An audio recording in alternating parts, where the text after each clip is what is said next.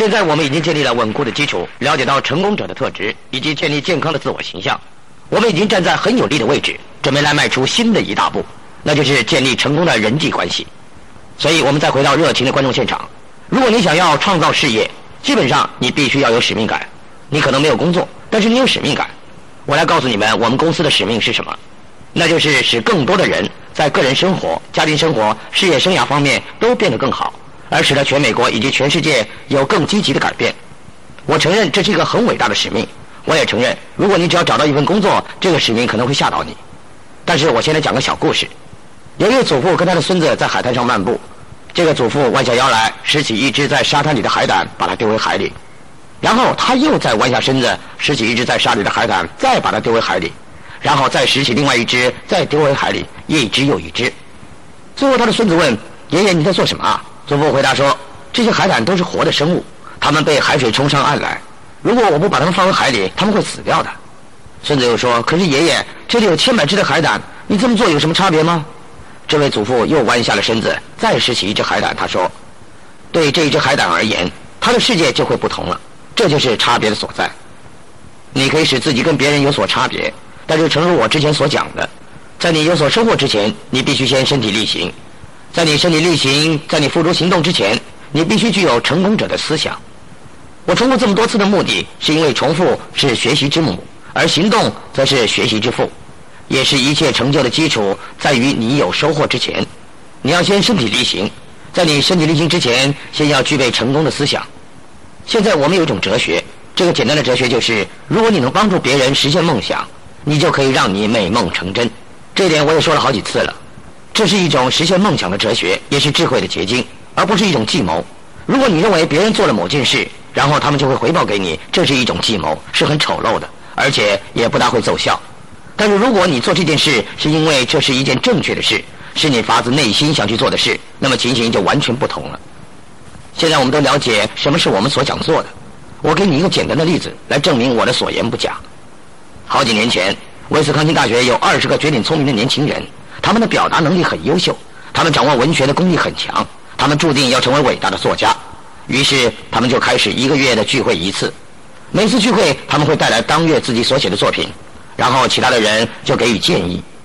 刚开始，他们只是做简单的评论，逐渐变成了批判，之后每下愈况，变成了卑鄙而恶意的谩骂。最后散会的时候呢，他们称彼此为杀手。而威斯康星大学的一群女学生也觉得。如果一群聪明可爱的女孩子能固定碰面一次，也是个不错的主意。所以他们也开始聚会，他们正确的给予评论，但是他们用的是亲切温柔的方式。这段文学真美，但是你有没有想过用这个字可能会比较好？这个字可以加强你想表达的东西哦。他们彼此指导，彼此鼓励，彼此成长。结果呢？二十年后，虽然他们曾经预料那些男生之中有六个或六个以上会成为作家。但是没有一个写出任何更有意义的作品。相反的，这些女生之中有六个成为全国闻名的作家，包括了乔玛丽、金能，而洛林斯他写了有名的《小马》这本书。要建立事业、建立家庭、建立一切，你会发现鼓励比批评更有效的太多太多了。我在前面第一卷录音带曾经提过，什么是每个人想要追求的？这些年来我所遇到的每个人都想要快乐，每个人都想要健康。每个人都想要富有，包括金钱在内。所谓富有的价值，在于金钱花掉的那一刻。成功与名气之间有很大的不同。一般马贝克把这两者分得非常清楚。他说，成功与名气之间是不同的。马丹娜有后者，特蕾莎修女在拥有前者。是的，这就是不同的地方。我们要让金钱发挥功用，不是吗？所以我们要先有钱。好几年前，我在亚特兰大机场遇到一位年轻人。他非常的兴奋，不停的称赞我。他说：“你们公司最大的目标在帮助别人实现梦想，能够在这样的公司工作一定是最棒的事了。”我看着这位年轻人，我说：“谢谢你，但是你可能有一点误会了。”他说：“什么意思？我不懂。”我说：“那不是我们最大的目标。”我说：“我们公司最大的目标就是赚钱。”他一下子把脸拉长了六寸。我说：“我来解释一下，我们公司的员工很多，如果我们不赚钱，公司倒闭的话，每一位员工都会失业。”一位早期的劳工领袖沙缪尔·甘博斯就说过：“一家公司的首要责任就是赚取利润。”我说：“那就是我们的首要目标，而可以帮助我们去完成我们的首要任务的，就是去帮助别人实现梦想。”朋友，我们要实际一点。我认为这点是很重要的。当你建立一个事业的时候，你就必须要精打细算。从一开始，你就必须简单而明确的评估一下你在时间跟努力的投资是否恰当。现在我要很小心的告诉你一个讯息：我看过很多人在建立事业的时候，他们埋头苦干，却什么也得不到。他们不停的努力，努力，努力，推展组织网，人进人出，人进人出，人进人出。可是他们硬撑下去，终有一天，他们挤出一支全垒打。一支全垒打可以带你走过一段很长的时间。但我真正想说的是，对于你的付出跟金钱的投资，你必须判断正确，支持下去，不要那么容易放弃转向。这是建立一个事业的必经过程。但是你必须在其位，才能谋其政。曾经有一个人推荐了皇冠迪克斯，自己却放弃了这个事业。结果自己没有得到任何的好处，我不知道这个人现在对迪克斯的感觉怎么样，但是我希望他会看着迪克斯说：“我很高兴给了他这个机会，因为他接着这个机会，才使得成千上万的人也因此而受惠。”每个人都想要有安全感，他们想要朋友，想要一颗平静的心，他们想要良好的家庭关系，他们想要拥有希望。如果你失去希望，你就失去了一切。希望是如此的重要，所以指导、帮助、训练和激励才会这么的重要。一个事业能给你最大的边际利益，就是你从公司里所得到的事物，你自己油然而生的狂热与热情，这些都会帮助你在其他方面也有所斩获。我们现在就来谈谈这一点。在今日美国杂志的民意测验中，我们来看看能否证明这句话：如果你帮助别人实现了梦想，你就可以让自己美梦成真。如果你想要美梦成真，你就必须先找到别人想要的是什么。以下就是他们的发现。很多人认为，他们员工最想要的是优厚的薪水，其次是工作规定，再其次升迁。后来他们去问他们的员工，发现结果不同。员工们想要的最有趣的是工作内容，他们要的是工作所应该得到的肯定，而且他们要受到重视。换句话说，这些员工想说的是，让我觉得自己很重要。如果你让一个人觉得很受重视，帮助他们得到他们想要的，你就可以发现，你想要的东西垂手可得。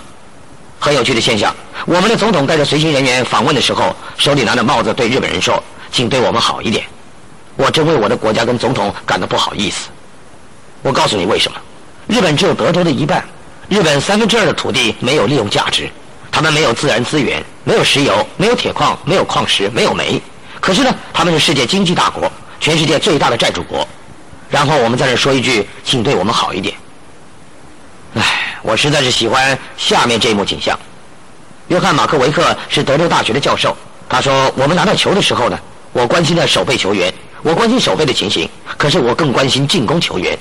如果我选对了球员，如果我训练得当，如果我的计划正确，如果我启发他们的潜能，我们就可以得到我们应得的分数。换句话说，他所说的，我肩负起这个责任。我不管前面有什么阻碍，我要负责排除这些障碍。我告诉大家一个有趣的资料。”我知道有许多不公平的游戏规则，比如我知道的关税，他们设立了许多的贸易账。我知道他们不应该花那么多钱在防守上，可是我仍然要说，我们要负起责任。我举一个例子，你们知道，在一九七四年，美国出口到日本的汽车比例降低了百分之二，但是德国出口到日本的汽车出口比例却成长了百分之七百。很显然呢，很多人引进德国车到日本，为什么德国能而我们不能？我告诉你们，那些聪明的德国人是怎么办到的？他们派了一组人员到日本，他们到处看一看，视察了一番，带了一份报告回去。他们说：“你一定不相信我们看到的情形。那些日本人都开小汽车，而且他们把方向盘放在右手边。如果我们制造小一点的汽车，再把方向盘移到右边，也许日本人会买我们的车。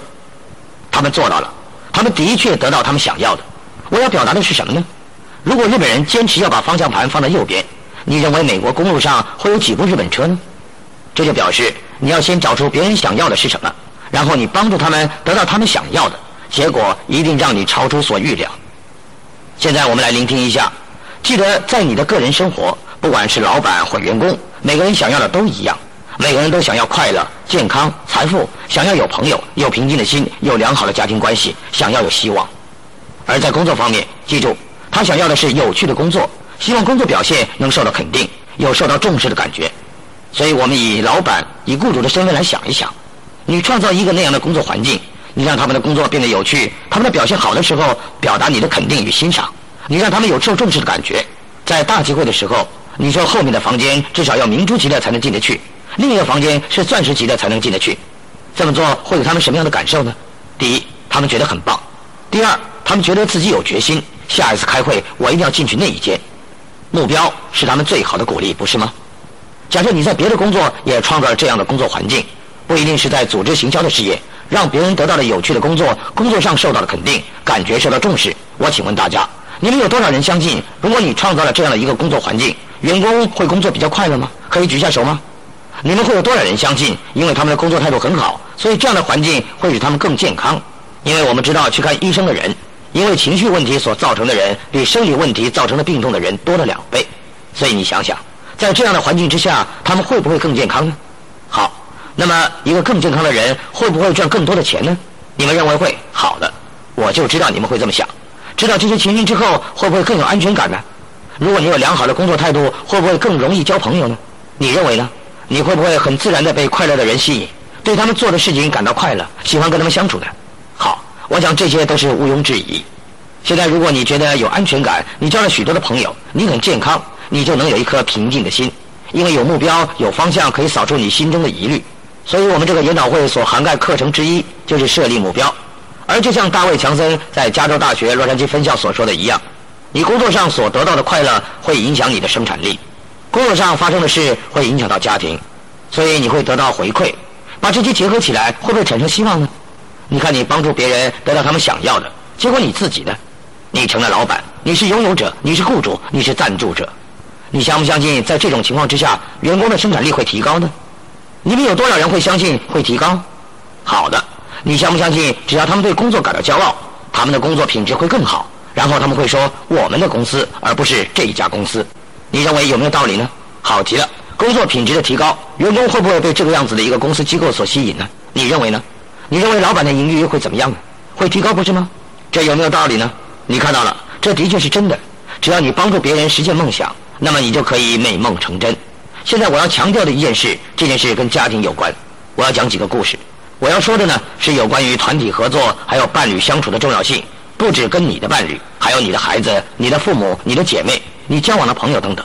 如果你结了婚的话，世界没有什么比另一半的支持更重要了。三四年前，我到维吉尼亚州的里奇蒙，我到的时候已经很晚了。我办理登记住宿。正当我在等电梯的时候，有位女士也刚办完登记的手续，来到了电梯的前面等候。她带了四个大皮箱。电梯上来了，一位年轻的行李服务员走了出来。他马上发现这位女士需要帮助，而在那么晚的时候，他们只有一位行李服务员而已。所以他很快的提起这位女士的行李，把行李移进了电梯，准备送她到房间。而刚才我坐在电梯里的时候，我只是对她说了一声“嗨”，而她呢，有一点害怕。不过这是可以理解的。你知道我的长相看起来是有些威胁性，不过没关系，这是可以理解的。可是当这位服务员帮他提行李进电梯的时候，因为我只有一个小的旅行袋，所以我自己提就可以了。而我走进电梯的时候，这位服务生看到我，大声的叫道：“金克拉！”并且抓住我的手背，兴奋的摇来摇去。他说：“先生，你是最棒的，我真的好爱你啊！你是全世界最棒的。”那位女士很小声的问他说：“他是做什么的？”大约停了十分之一秒之后，这位服务生说：“他写作，他演讲，他是全世界最棒的。”没有人比得上他，他真是太吸引人了。这位女士又很小声的问：“他跟谁分享这么伟大的成功呢？”又停了十分之一秒。这位年轻的行李服务员说：“他老婆啊，红发女郎啊。”各位，我告诉你，这个小伙子说的真是太正确了。你跟你的爱人之间的关系，比任何因素都更能决定你快不快乐。你可以拥有一切，我指的是百万美金、声望、一切的一切。但是如果你不能跟你爱的人相处得很好，他很可能是你的伴侣，可能是你的父母，可能是你的孩子，可能是你的兄弟姐妹。如果你们之间有冲突的话，你就不可能会完全快乐，跟他们相亲相爱。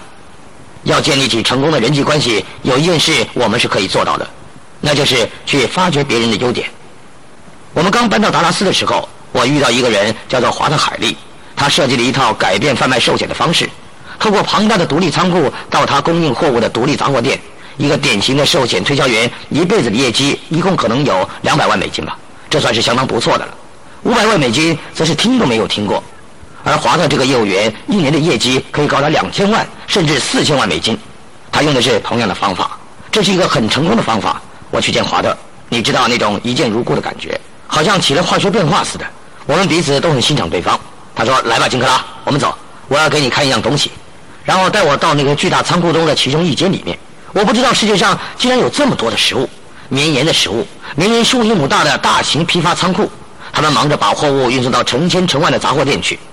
我们走进去的时候，我看到电话交换机前面的总机小姐，华特说：“金克拉，失陪一下。”他走到总机小姐那边，他说：“我只是想告诉你，你的总机工作做得有多么好。我每次要打电话呢，心里一想到你正坐在这里为我服务，就让我感觉到非常好。”他说：“哦，谢谢你，海利先生，我只是善尽我的职责罢了。”他说：“你真的好棒啊！”然后我们走到走廊上，他又说：“金克拉，失陪一下。”他走进了一个房间，跟一位男士介绍他自己，然后他说：“虽然你已经在这里工作一个多月了。”我之前呢还没见过你本人，但是我看过你做的那些报告，你的表现实在是太棒了，有你在这里真好。那位男士说：“谢谢你，海利先生，我只是尽我的本分罢了。”然后华特说：“你真好。”我们走上楼，在进华特办公室之前，我们先后过了秘书工作区。华特说：“金克拉，我要你跟这位全世界最棒的秘书握一下手。”他对秘书说：“我太太说你实在是太能干了，她以为只要她愿意，你就有办法把月亮摘下来给她。不过月亮很美，我希望你还是把它留在原位比较好。”这位秘书笑着说：“谢谢你，海利先生，我很喜欢我的工作。谢谢你太太这样夸赞我。”我们走进他的办公室，有一位业务员正坐在那儿等他。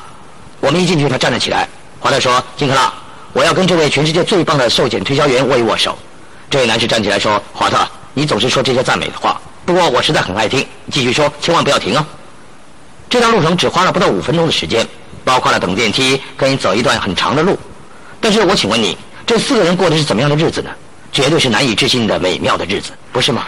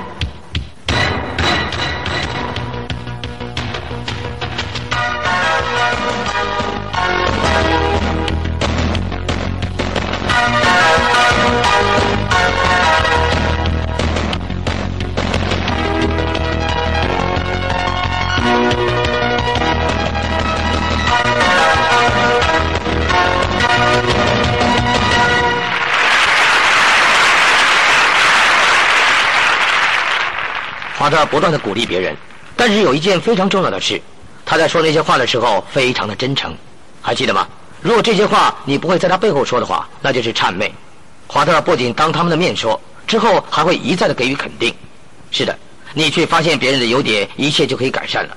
问题是，我们这么多人活在捕螃蟹的世界里，我不知道你了不了解捕螃蟹的陷阱。他们抓到螃蟹之后，从不把陷阱拉上盖子，因为每次只要有一只螃蟹想爬出来。其他的螃蟹就会靠过去把它给拉下来，所以根本就不需要盖子。世界上有很多人也都是这么做，他们不是鼓励别人向上，而是扯别人的后腿。人际关系就是这么重要。我们有许多很古老、很可笑的观念，例如有一天我想到，你常常问别人：“嗨，最近怎么样？”他们会回答：“哦，还好，我还活着。”我从来不认为“还好啦”是一种正面积极的表示，但我不知道你会怎么想。可是不知道是怎么样，我就是不认为应该如此。我们生活里有太多负面消极的经验了。我第二个女儿出生的时候，我知道我们好好处理与二女儿的关系了，因为每个人都会这么跟我们讲。我们的亲戚朋友说：“你要小心一点，你知道排行中间的孩子是比较会惹麻烦的。他们不像老大有安全感，又不像老幺受人呵护疼爱，你最好多注意一点。”我们第一天把宝宝从医院里带回家，就开始面临麻烦了。邻居亲戚朋友来看我们的小婴儿，他就躺在小小的摇篮里面，他们一直逗他。叽咕叽咕叽咕，他好可爱啊！你们有没有注意过？他们只关心小婴儿，看他的头抬起来耶，他的头就像暴风雨中的一片叶子那样的摇摆不定。看，他又把头抬起来了，这样是很安全的，不用担心。他们会说很多赞美的话。看到我们的大女儿，他们说：“哇哦，你长这么大了，我想你一定是妈妈的好帮手了。”但是看到排行中间的女儿，他们说：“嗨，一句简单的嗨。”所以我知道他们一定会给我们惹上麻烦。果然不出我们所料，他变得喜欢控制别人，发牢骚，喜欢抱怨，行为倒退到婴儿时期一样。我这个老爸用我的智慧来处理这个问题，我不止对自己说过一次，我想至少说了四千次。为什么辛蒂是这么爱哭呢？为什么他总爱发牢骚，爱控制别人，不停的抱怨呢？只要一天就好了，只要有一天他能开开心心的像朱莉或苏吉一样，那该有多好啊！你知道，孩子真的很合作。他真的变得爱发牢骚，控制别人，抱怨，结果他的情况越来越严重。有一天，我仔细回想我们谈话的内容，我们开始改变我们要说出的话。然后，如果有客人到家里来，我会叫二女儿来，我会说：“来，爸爸要帮你介绍一下，她的名字叫小蝌蚪。你能想象一个可爱的小女孩两颗门牙掉了，小名叫小蝌蚪吗？”我把她叫来，我说：“我来向他们介绍全世界最快乐的小女孩，她总是笑嘻嘻的，跟她在一起很好玩哦。”告诉他们你叫什么名字啊，宝贝？他说我叫小蝌蚪。一个月以后，有一天我又开始这整个过程。我叫他过来向客人介绍他。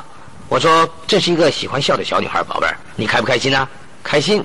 告诉他们你是什么名字？爸爸，我已经改名字喽。那现在的名字是什么呢？我是快乐的小蝌蚪。在短短的一个月之内，邻居们对他戏剧性的变化感到了惊讶。所以输入的讯息对一个人的影响是这么的重要。你对待别人的方式是这么的重要，虽然是小事，却往往造成很大的差别。叫一个小女孩小猫咪，她会喜欢你；叫她一只母猫，你就麻烦了。告诉她她长得像个小美人，你可以得到满分；告诉她她长得像丑小鸭，那你就又麻烦了。说她看起来像春天，她会很高兴；说她看起来像冬天，她会跟你翻脸。其实只是一个字的差别而已，但对她而言，差别却是很大。如果我的表慢了四个小时，我不会有什么麻烦；但是如果慢了四分钟，我的麻烦可就大了。前天我在奥马哈准备回达拉斯，机场快要关闭了，我们必须小心的计划每件事。如果我的表慢了四分钟，我现在可能还在内布拉斯的奥马哈过夜，而不会跟老婆来这里了。我简单的说，我跟航空公司有过协议，如果他们准时起飞的时候我还没有到，那么他们就直接起飞，不用等我了。这么久以来，我发现他们都很遵守约定。我很快发现，在他们起飞之前，我可以很容易的赶上他们。为什么人际关系这么重要呢？我喜欢绿湾包装人的故事。文森兰博蒂是一个有名的教练。有一次对上来一个年轻的新手，在某一个练习的日子，在这一天他并没有上场。通常新手呢总是他们最后的选择。兰博蒂把他叫到一边，说了一些令人沮丧的话。他说：“孩子，你没有阻挡别人，你没有防守别人，你没有使出全力，你打球不用脑筋。事实上，你没有把你的分内事做好。”现在你去更衣室更衣，今天你不用再练习了。这些话伤透了他。兰莫蒂是他心目中的偶像，他一生最大的梦想是能打进全国足球联盟赛，而现在兰莫蒂却说去更衣室吧。一个小时之后，练习结束了。当兰莫蒂到更衣室的时候，他还坐在长凳上，没有冲澡，也没有换衣服，坐在那儿，双手托着下巴。很明显的，他还哭过了。兰莫蒂是一个勇士，但是也富有同情心。他走过去，把手搭在年轻人的肩上，说：“孩子。”我告诉你，你是很差劲的足球球员，你根本没有使出全力，你没有用脑筋打球，但是你的内在却有伟大的足球员的条件，所以我要守在你的身边，直到你内在那个伟大的足球员愿意站出来为止。这个年轻的巨人倍感感激。杰利·克拉姆站了起来，而后他五十年的足球生涯里面，他被肯定为最好的防守球员。我相信在每个人的内在都有惊人的潜力，我们要寻找潜力。找到潜力之后，孕育他，培养他。我喜欢安德鲁·卡内基的故事。他是我们社会第一个伟大的企业家。他手下同时拥有四十三个百万富翁在为他工作。这是一百年前的事情了。一百年前的百万富翁比现在的百万富翁更有钱好多倍。有一位记者问到他：“卡内基先生，你怎么有办法让四十三个百万富翁同时为你工作呢？”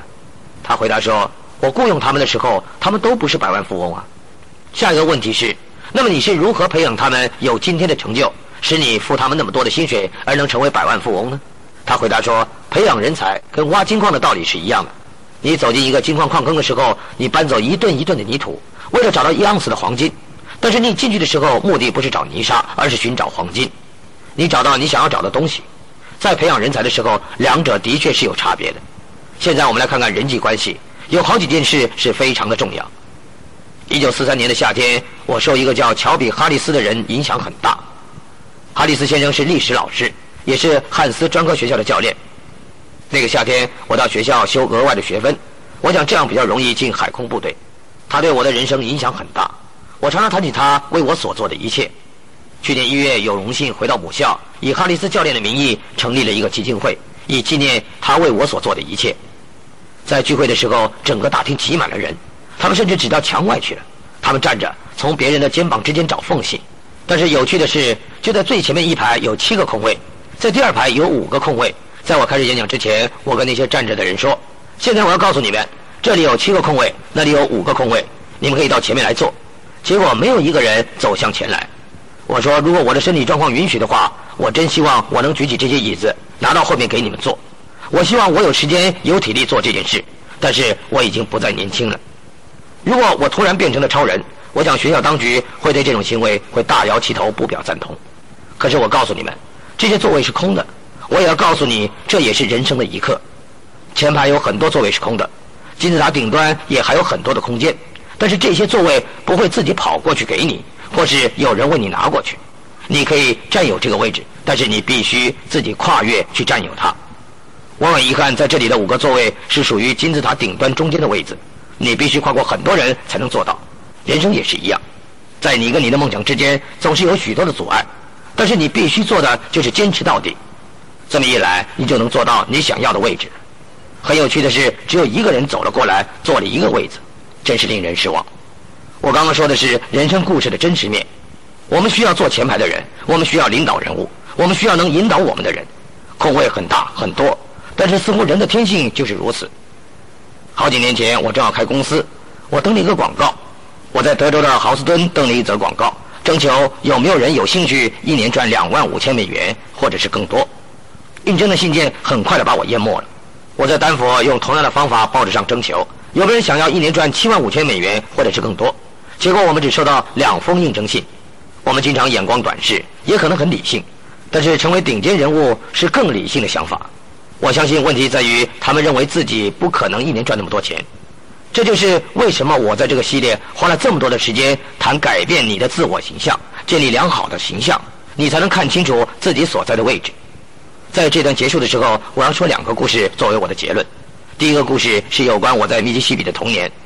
我五岁的时候，父亲就过世了。我的母亲确实是一位非常了不起的女性，她含辛茹苦地抚养我们长大。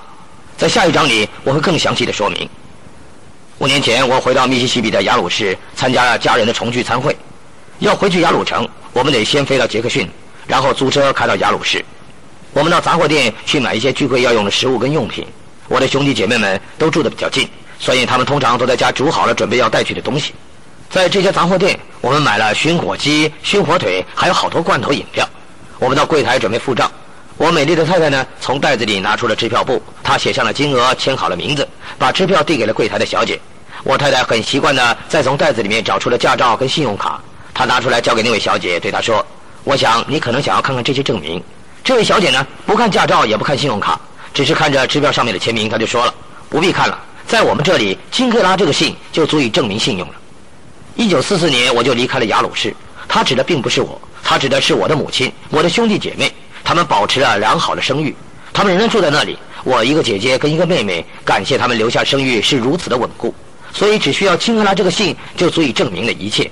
那一天，我给自己一个新的承诺：我也许不会留给我的孩子很多有形的财产。但是我会留给他一个值得信赖的信。当他们走进商店买东西，别人会说：“哦，不用，你的信就是信用的表征。”这样该有多好啊！请问你们要留给子孙什么呢？组织行销事业很棒的一点就是你可以留下很多物质上的财物，但更有意义的是，你曾经说跟别人分享机会，使那么多的芸芸众生创造不同的生命。我相信这会是最好的财产。我再说第二个故事。如果你认识我很久了。你会知道，我一生最爱的运动就是打高尔夫球。我不知道世界上有没有人比我更爱打高尔夫球的。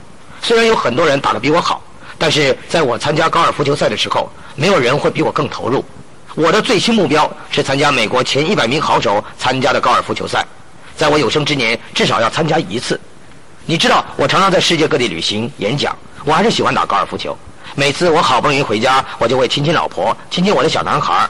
当我开始爱上高尔夫球的时候，一回家马上跟他们吻别。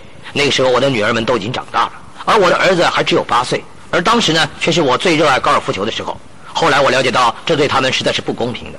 我一回家就跟他们吻别，直奔高尔夫球场。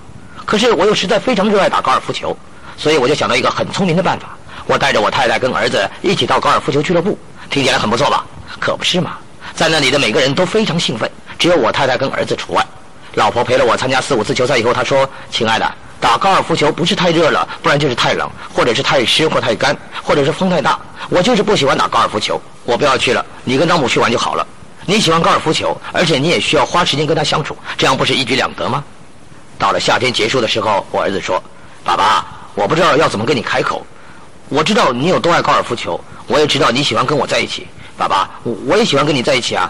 可是爸爸，高尔夫球不是我喜欢的运动。我可以跟你摔跤，我可以跟你踢足球，可以跟你钓鱼，可以跟你一块散步，我可以跟你做其他一切的事情。可是爸爸，不要叫我再打高尔夫球了。于是我失去了一个球伴。”之后几年呢，我就比较少打高尔夫球了。有一天晚上，我们在高速公路上，我们要外出用餐。我们沿着公路经过了达尔里奇停车区。我的儿子突然说：“爸爸，我们停下车来这里打几个洞吧。”我的儿子的话很有说服力，所以我们就停下来打几个洞。我们开始打，我儿子就说：“爸爸，我用你的木质球杆好吗？”于是我就给他四号木质球杆。他很紧张地握着球杆向后站，这是一个新的尝试。他击中了球。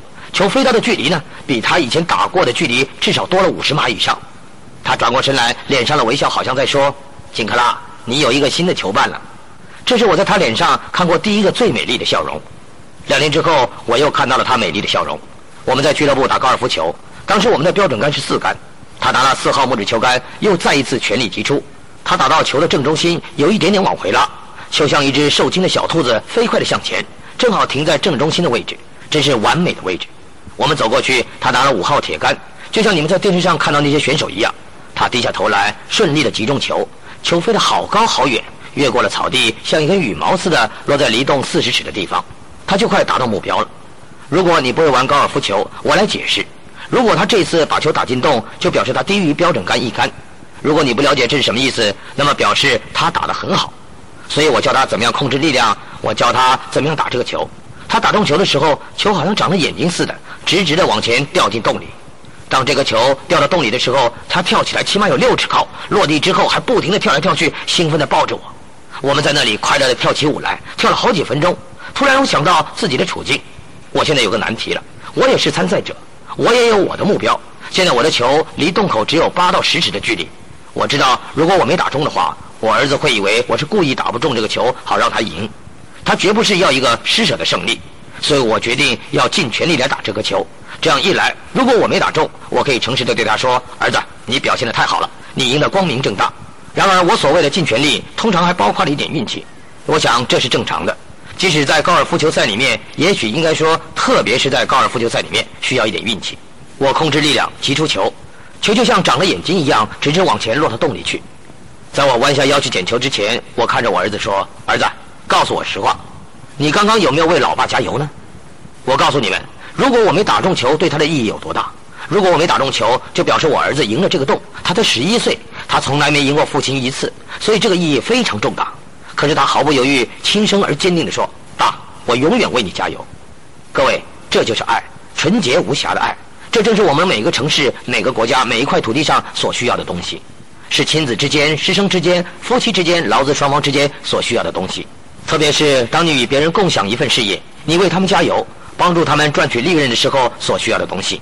有一句古老的谚语说的正是这个道理：人们要先知道你有多关心他们，之后有兴趣听听你想告诉他们什么。在这样的一个世界里，朋友越来越少，遇到阻碍跟问题越来越多。也许以前在我们国家历史里，我们需要的是希望，是方向，是鼓励。可是最伟大的是，我们需要爱，为他们加油，分享他们的快乐。因为如果你这么做，我就会想到你。是的，没错，我指的就是你，顶尖人物。